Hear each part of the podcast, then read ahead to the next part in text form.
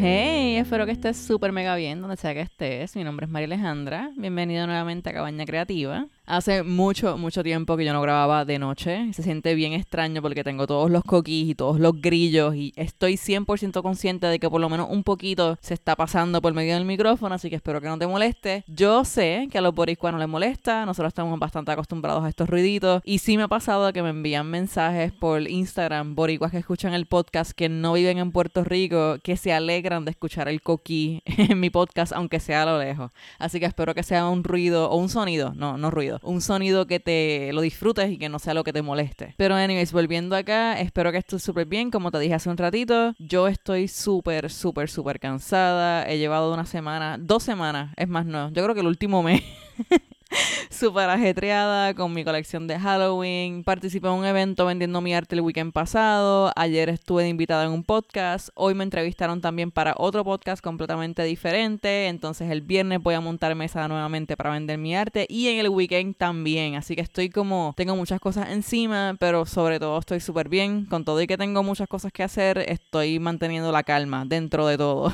ya a estas alturas es como que, mira, las cosas que se me queden se quedaron y la hago la semana que viene. Ya a este nivel yo estoy con esa mentalidad. Otra cosita nueva que ha pasado en mi vida, que si me sigues por Instagram a lo mejor ya te enteraste, pero tengo un gatito nuevo. ya yo sabía que yo iba a ser una señora de los gatos, pero no sabía que se iba a llegar tan rápido. Ya yo tenía tres gatos, eh, las edades son de 7 años, 6 años y 3 años. Y ahora tengo un chiquilín, tengo un bebé que llegó a mi casa y él llegó extremadamente a isco pero con el pasar del tiempo me tomó como un mes ganarme su confianza y el plan nunca fue quedarme con él. El plan era simplemente darle comida siempre que él viniera, porque yo no pensé, ni siquiera se me ocurrió que él iba a llegar para quedarse. Pero cuando por fin logré su confianza, nunca se fue de mi casa y él es un chiquitito, o sea, es bien, bien pequeño. Entonces me estaba preocupando demasiado por él, en el sentido de que yo salía y yo, ay Dios mío, que no le dé un carro y me preocupaba si estaba en mi balcón o si no estaba para darle comida. Estaba preocupándome demasiado por él Así que yo decidí yo, mira, si en algún momento a este gatito, después de yo estarlo cuidando por tanto tiempo, le pasa algo, yo me voy a sentir bien, bien culpable de que nunca lo entré, de que nunca lo traje a mi hogar. Cuando realmente yo sé que mis gatos están, vamos a hablar claro, ellos están como reyes aquí, aquí ellos no les hace falta nada. Eso yo dije yo, mira, este gatito se merece el que tenga el mismo cuidado que tienen estos gatos que yo tengo adentro conmigo. Así que me lo traje. Para ya cerrar el tema del gatito, se llama Vincent en honor a Van Gogh. Ya que tengo a Leonardo en honor a Da Vinci, pues quise seguir con el theme, con el tema de ponerle a mis animalitos nombres de pintores. Pero ya vamos con el tema de hoy. Ya tú sabes de lo que vamos a hablar porque lo viste en el título del episodio. Vamos a estar hablando de lo que se le dice shadow work en inglés o trabajar con tu sombra. Esto es un tema que yo quería hablar contigo un poquito más adelante, pero, pero, como actualmente, o sea, ahora mismo que estoy grabando este episodio, estamos en Spooky Season, estamos en, en octubre, en la temporada de Halloween, creo que el título suena bastante como con la temporada. No tiene que ver nada con la temporada, te lo prometo. Shadow work o trabajar con tu sombra no tiene que ver nada con Halloween. El nombre del concepto parece como si lo fuera, parece como si fuera algo súper spooky, de miedo, y realmente es todo lo contrario. Bueno, más o menos, no.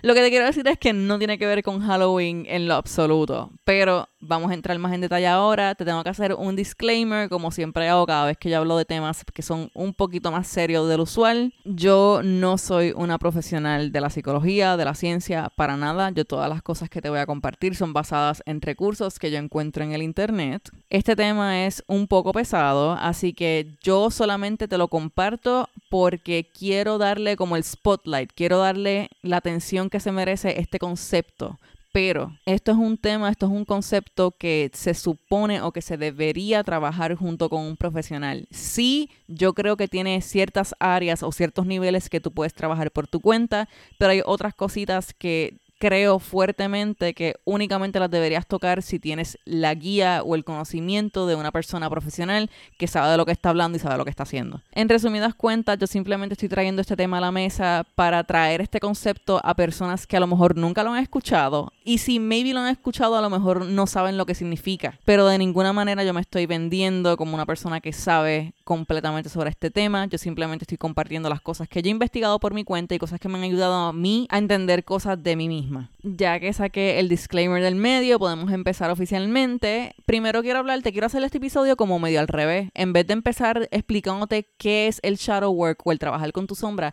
quiero primero decirte cuáles son los beneficios para que entiendas el por qué yo te quiero compartir este concepto. La razón por la cual yo quiero hablarte de este tema en específico no solo es porque en este podcast hablamos de lo que es el amor propio, sino que a veces yo pienso que el amor propio se vende como este concepto de unicornios y arcoíris que siempre tienes que estar feliz y demás, y ese no es el caso siempre. Hay veces que cuando tú quieres, entre comillas, mejorar como persona, el entenderte, el saber cuáles son tus fuertes, requiere conocer y trabajar con áreas o partes de ti que realmente no necesariamente son las mejores. Y no estoy hablando de esto diciendo que hay cosas de nosotros que tenemos que eliminar por completo, porque hay cosas que siempre se van a mantener con nosotros, o sea, no importa qué, sino que es más para tú poder entender el por qué hay ciertas cosas que te hacen sentir de X manera, o porque hay cosas que te afectan más de lo que tú crees que debería afectarte conocer la razón de ciertos miedos, inseguridades, adicciones, traumas, etc. Como puedes ver, hay partes de este tema que son extremadamente profundas y por eso fue que hice el disclaimer al principio,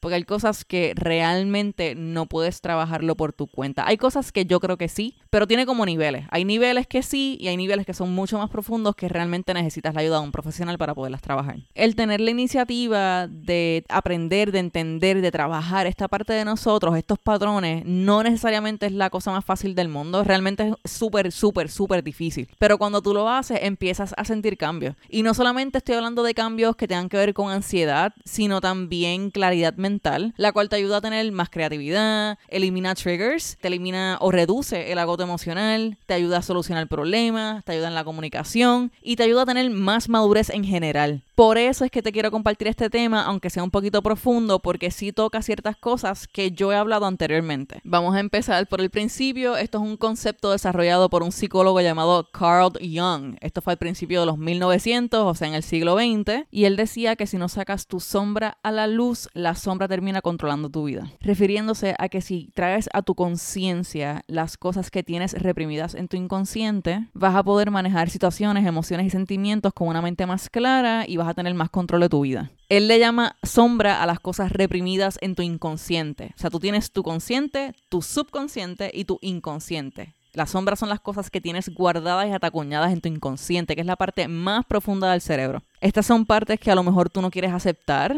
a lo mejor que ignoras para que no salga a la superficie, pero ignorar algo no significa que lo eliminas. Por eso es que es súper recomendado trabajar con esta parte de ti, hacer el shadow work, trabajar con tu sombra. Y yo encuentro bien interesante que este doctor haya decidido llamarle al inconsciente la sombra, porque es que traes la sombra a la luz, traes las cosas que no piensas o que no sabes que tienes dentro del cerebro, las traes a tu consciente. So me gusta un montón el que le haya puesto este nombre y adicional a eso, me ayuda a mí a como relacionarlo con el símbolo este, el yin yang, que es el círculo que es mitad blanco, mitad negro y la parte blanca tiene un, un circulito oscuro y que la parte negra tiene un círculo blanco. Esto representa que todas las cosas malas tienen algo bueno y que todas las cosas buenas tienen algo malo. Maybe no tiene que ver una cosa con la otra, pero por alguna razón esa fue la primera imagen que me vino a la mente, ese símbolo del yin yang. Voy a hacerte la explicación, voy a tirarte como una analogía en arroz en habichuela, como decimos aquí en Puerto Rico. En muchos de los recursos que yo encontré daban el ejemplo del zafacón o del pote de basura en tu casa.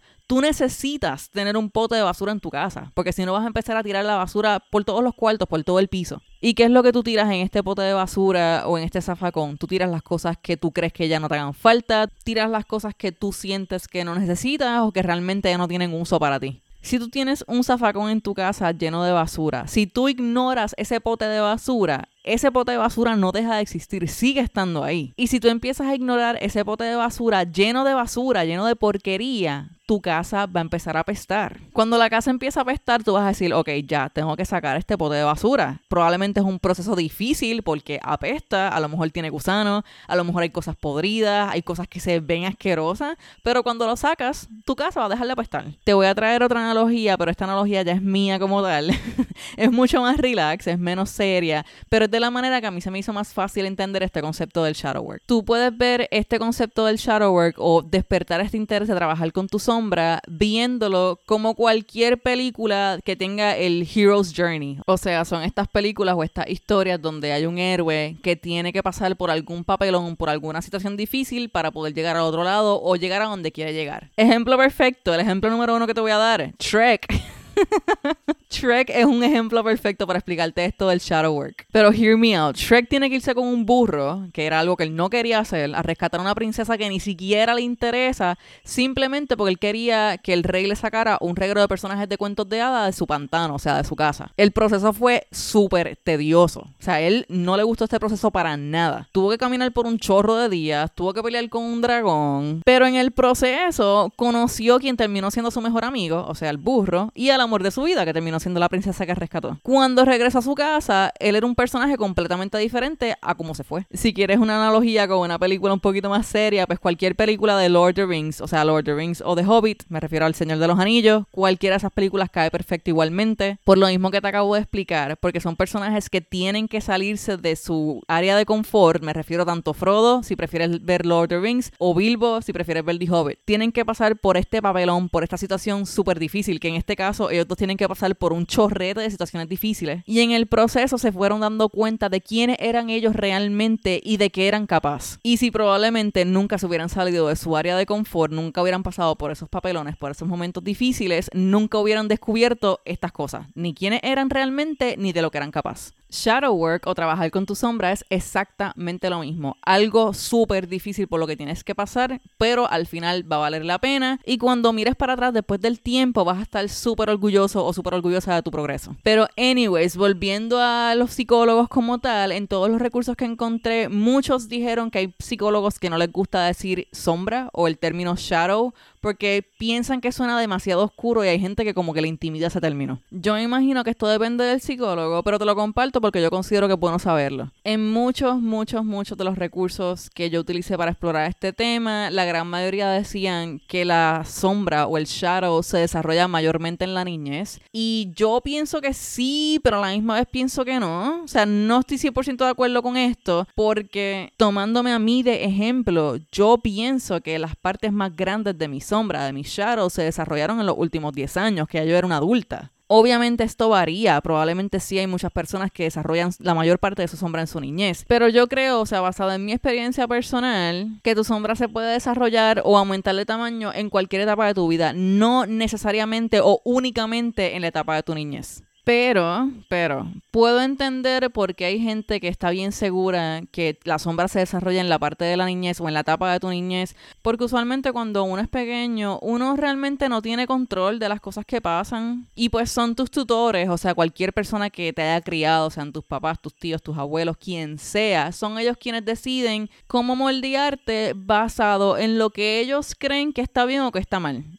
So, hay una posibilidad de que estas personas, o sea, no estoy diciendo que es 100% cierto, pero hay una posibilidad de que con ciertos casos estas personas inconscientemente te enseñan qué emociones y sentimientos reprimir y cuáles no. Y son cosas que cargamos como adultos sin darnos cuenta, están en nuestro inconsciente. Y por eso es que el shadow work es tan importante. Yo fielmente creo que esto de la sombra tiene niveles. Hay niveles que yo sí pienso que se pueden trabajar tú por tu cuenta, con mucha paciencia, y hay otros que realmente son demasiado fuertes, son profundos, son intensos, y realmente necesitas la ayuda de un profesional que sepa lo que está haciendo y que sepa cómo guiarte. Esto fue parte del disclaimer, pero te lo quiero repetir porque quiero que quede bien, bien claro.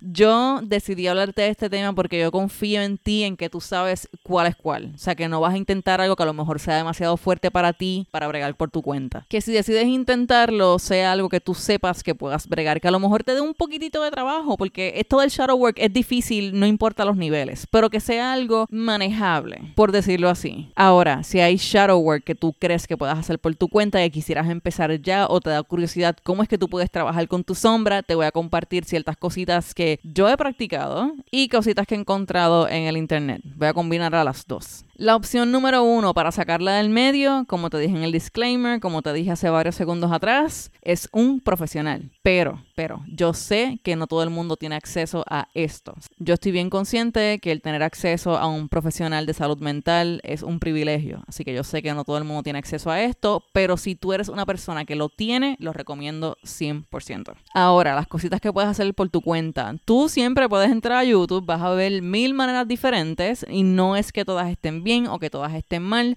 Realmente yo creo que es un proceso bien diferente para todo el mundo, es algo bien personalizado. Así que lo que te sirva a ti no significa que le va a servir a otra gente. Lo mismo con YouTube, con que alguien te comparta algo o con que yo te comparta algo no significa que te va a funcionar, porque lo que me funciona a mí no necesariamente te va a funcionar a ti y viceversa. A lo mejor algo que te funciona a ti, a mí no me funciona. Pero de todas maneras, te quiero compartir estas alternativas por si acaso encuentras alguna que te funcione o que te interesa tratar. Journaling, obtener un diario o una libreta donde puedas escribir. Y entonces, dentro de journaling hay varias cositas que te quiero compartir. Son diferentes tipos de trabajo o asignaciones, no sé de, qué nombre le quieras poner, pero hay diferentes tipos de conceptos dentro de la sombrilla del journaling. En Pinterest hay un montón de shadow work prompt, lo puedes escribir así. No necesariamente son los mejores, pero si te da curiosidad y le quieres echar un ojo, lo puedes hacer. A lo mejor encuentras alguno que te funciona y qué sé yo, maybe a lo mejor es una buena opción para probar a ver cómo te va. Pero no es necesariamente la mejor manera. Antes de continuar con las cositas que te voy a compartir bajo la sombrilla de journaling, yo pienso que todas estas cosas que te voy a compartir caen bajo meditación.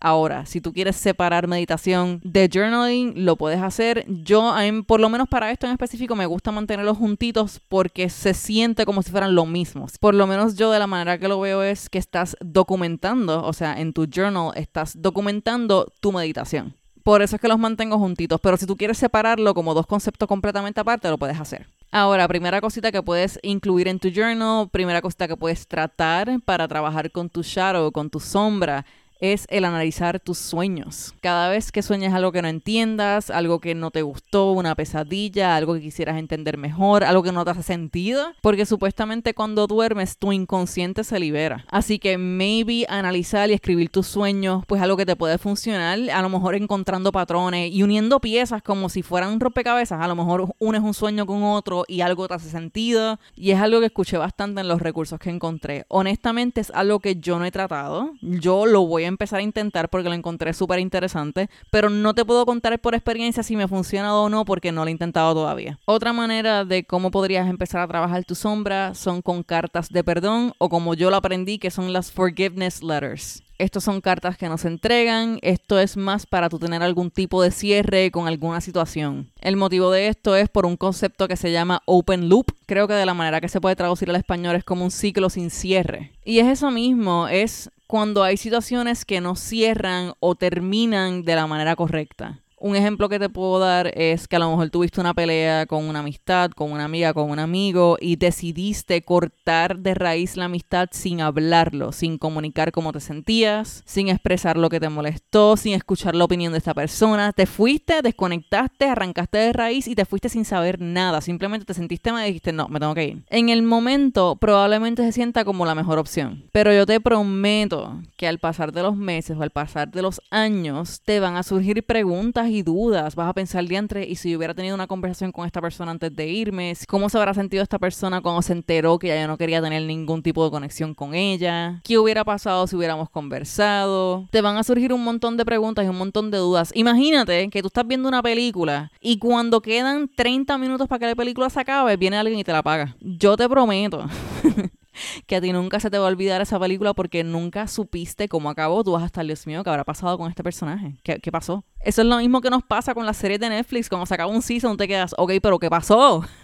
¿Qué viene después? Pues es exactamente lo mismo. Hay situaciones, con todo y que sí, en, tomando este ejemplo de que cortaste con alguien de raíz, a lo mejor irte sí es la mejor opción, pero no tuviste el cierre, no tuviste la conversación. Escribiendo una carta de perdón o un forgiveness letter te puede ayudar a tener este cierre. Y esta carta no necesariamente es para la otra persona, sino puede ser una carta para ti mismo o para ti misma, perdonándote por la manera en que reaccionaste, de las cosas que hiciste, que en el momento no supiste reaccionar de la mejor manera, o sí, puedes hacérselo a otra persona y perdonarla por las cosas que hizo para que tú puedas sentir esa paz mental y liberarte. Cierras el ciclo y te liberas de esa carga emocional. Esto es algo que sí yo he intentado y funciona bastante bien. Ahora, mi situación personal con esto ha sido que reduce la carga emocional, no la elimina por completo. Que como quieras un cambio positivo, pero no quiero que pienses que tú digas, ah, ok, pues entonces yo me siento, hago un forgiveness letter y todos mis problemas se van a ir. No a lo mejor te sientes mejor, un poquito mejor ante ciertas situaciones,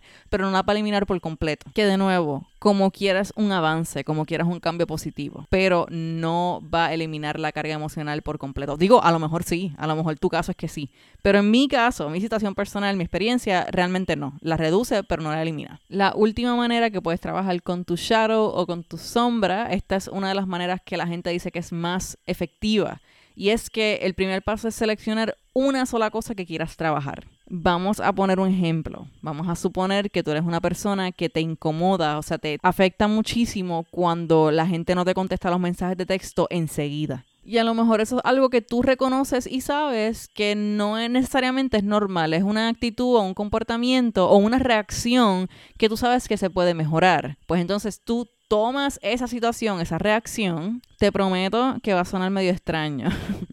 Pero tú tomas esa situación y te imaginas que puedes tener una conversación con esa situación en específico. A lo que me refiero es que le empiezas a hacer preguntas bien, bien específicas, siguiendo con el ejemplo de que te afecta mucho que las personas no te contesten los mensajes de texto enseguida y empiezas a hacerle preguntas y empiezas a apuntar en tu journal, ok, so esto me pasa, yo reacciono de esta manera solamente con esta persona en específico o es con todo el mundo o es solamente con personas de mi familia, o es solamente con amistades, con personas de mi círculo. ¿Qué emociones realmente me hace sentir cuando me pasa esto en específico? ¿Qué otras situaciones me hacen sentir emociones similares? ¿Cuál es mi primera memoria de yo sentirme de esta manera? ¿Esto es una sensación nueva o me lleva pasando por mucho tiempo? Y entonces sigues entrevistando la situación, echando para atrás a la línea del tiempo hasta que encuentras la raíz de esa emoción o reacción. Esto es un proceso, como puedes ver, que es bien fácil decirlo de boca para afuera, como decimos los boricuas. Es fácil yo decirte, mira, sí, shadow work, tienes que hacerlo. Pero cuando tú te sientas y empiezas a recordar, mentalmente empiezas a revivir ciertas cosas, ciertas emociones, yo te prometo que no se va a sentir bien. Por eso es que al principio dejé bien, bien claro y te lo he estado diciendo a lo largo del episodio, que tienes que reconocer qué cosas tú puedes trabajar poco a poco con mucha paciencia por tu cuenta y con cuáles necesitas la ayuda de un profesional, porque hay cosas que son bien, bien, bien intensas y bien fuertes que vas a necesitar ayuda de alguien que te guíe. Y no de alguien en general, sino alguien que sepa lo que está haciendo, un profesional. Pero anyways, volviendo al concepto de tener una conversación con la situación, después de que llegas a la raíz del problema, es entender y aceptar por qué fue que desarrollaste ese patrón o ese hábito para tu poder lidiar con X situación. Porque la realidad del caso es que cuando tú desarrollas un patrón, la gran mayoría de las veces es porque tú quieres lidiar con una situación que se te hace difícil y este patrón te lo simplifica. Bueno, no te lo simplifica, sino se siente como si te lo estuviera simplificando. Lo que hace es taparte el cielo con la mano. Hace que logres el ignorar la basura, tomando la analogía que te dije al principio como ejemplo. Pero cuando tú logras encontrar y entender el porqué de tus reacciones y tus emociones, probablemente cuando surjan situaciones en las que tuvieras usualmente reaccionado de manera negativa, vas a ver que poquito a poco, bien poco a poco, vas a reaccionar de otra manera, porque ya sabes la razón detrás de la acción o de la reacción. Cuando yo digo que esto es algo que se resuelve bien poquito a poco, es literalmente bien poquito a poco. Esto no es de un día para otro, esto ni siquiera es en una semana. Esto puede tomar muchísimas semanas, esto puede tomar meses y puedes tomar hasta años. So, cuando yo te digo poquito a poco, es bien, bien en serio que es bien poquito a poco. Obviamente estos conceptos que te compartí son cosas que tú puedes hacer sin tener un journal, pero yo pienso que cuando tú tienes un journal no solamente estás documentando el proceso, que es algo súper importante, o sea, no es lo mismo tú tener una memoria vaga a tener algo documentado. Porque vamos a hablar claro, tú ahora mismo te acuerdas de todo, pero de aquí a seis meses, de aquí a un año, dos años, tres años, cinco años, tú no te vas a acordar, a lo mejor te acuerdas de cositas, vas a tener una memoria vaga, vas a tener cositas, recuerdos de aquí a allá, pero no vas a saber el detalle. So, el journal es una excelente herramienta para tener todo esto documentado y adicional a eso, yo pienso que es una excelente herramienta para que te puedas enfocar más y te distraigas mucho menos. Si depende 100% de tu mente, ya he hablado contigo de esto anteriormente, la mente no le gusta gusta pasar por la incomodidad, so va a buscar maneras de distraerte, manera de que te salgas de esa situación incómoda. Si tú no tienes un journal y vas a depender 100% de tu mente, los chances son bien altos de que te distraiga y no termines el trabajo pero de que es una opción hacer todo esto sin journal es una opción. No creo que sea la mejor, pero está, como quieras, si la quieres utilizar. Hablando de los journals un poquito más a fondo, si tú no tienes journal actualmente porque tienes miedo a que alguien lo encuentre y lo lea, yo recientemente este año encontré una aplicación que se llama Pensu pen de bolígrafo en inglés y su con Z-U existe tanto en la web como en aplicación móvil, o sea que cualquier cosa que te escribas se sincroniza en ambas aplicaciones, el cual yo encuentro excelente porque a veces que a mí se me ocurren cosas y las escribo en el celular y después las tengo en la computadora. Y lo bueno de esto es que tiene password, tiene contraseña. Solo tienes protegido bajo llave, como quien dice. By the way, esto no es sponsored en lo absoluto, yo solamente lo comparto porque es una herramienta que yo he tratado y me gusta y yo creo que te puede funcionar a ti si tienes ese miedo. O si simplemente te da vagancia al escribir en papel y lápiz, a lo mejor se te hace mucho más fácil escribir desde el celular. Como te dije al principio, ya yo estoy que parezco un disco rayado, como decimos aquí en Puerto Rico. Yo quise traer este tema porque encuentro que es súper beneficioso para la salud y la paz mental. Y adicional a eso, sé que es un concepto que no mucha gente ha escuchado.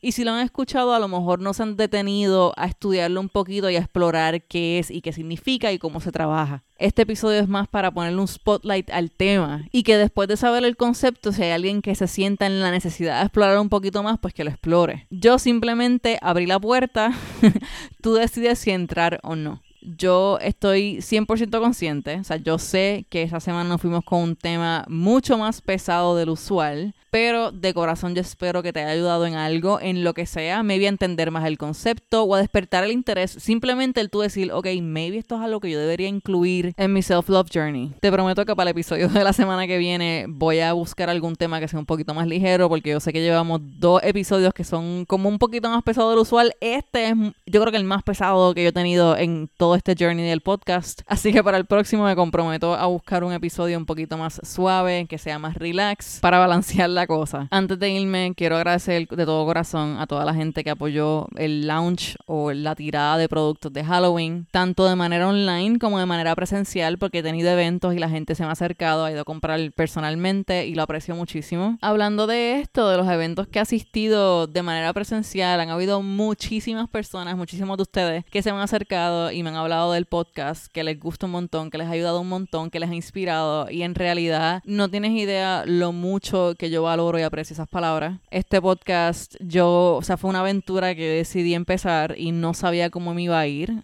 El feedback ha sido muchísimo mejor de lo que yo me imaginaba que iba a ser, así que estoy súper agradecida y estoy súper contenta, honestamente, de que todas las cositas que yo he compartido contigo te han servido de algo, que ese es el motivo del podcast. Por eso fue que lo creé, para yo poder compartir las cosas que estoy aprendiendo, compartir las cosas que ya yo sé y que te ayuden en algo. Así que el que yo esté logrando esa meta, el que yo la esté cumpliendo, es una emoción, una sensación, un sentimiento que realmente creo que no existen palabras para expresar lo agradecida que estoy con ustedes. Y ya, para cerrar con este cheesiness del final. Como siempre te digo, yo espero que este episodio te haya ayudado en algo, en lo que sea, aunque sea en el detallito más pequeñito. Espero que estés súper mega bien donde sea que estés. Acuérdate que estoy súper duper orgullosa de ti, que tú puedes con todo y que el universo trabaja contigo, nunca contra ti. Hablo contigo luego. Bye bye.